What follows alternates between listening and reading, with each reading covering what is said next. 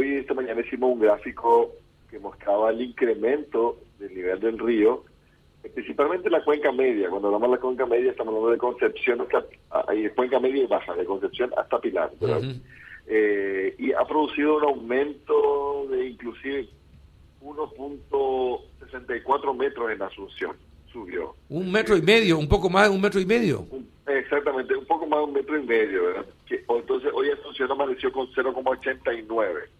El incremento entre el, el digamos que los primeros días de octubre y, y ahora ha sido de un metro y medio. Un importante incremento eh, estos, estos, estos aumentos del río solamente ha sido consecuencia de la lluvia que ha ocurrido acá en nuestra región. En, en nuestro país.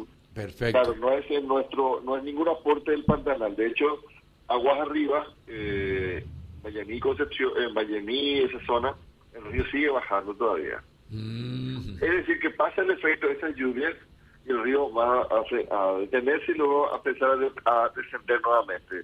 Y esperamos que no descienda, no descienda mucho y que la siguiente lluvia luego nuevamente haga ascender el nivel.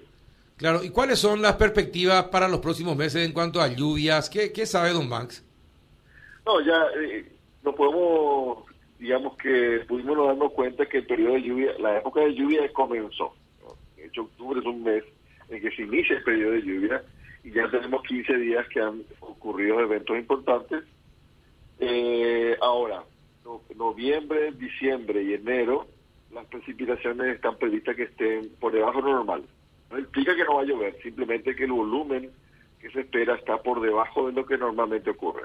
Esperamos que el nivel del río vaya subiendo lentamente. De hecho, estos eventos así, estas subidas rápidas, se deben solamente a las lluvias que luego van a empezar a descender. Pero este tipo de eventos van a ser un poco más frecuentes y, hará que el nivel del río en términos medios vaya aumentando.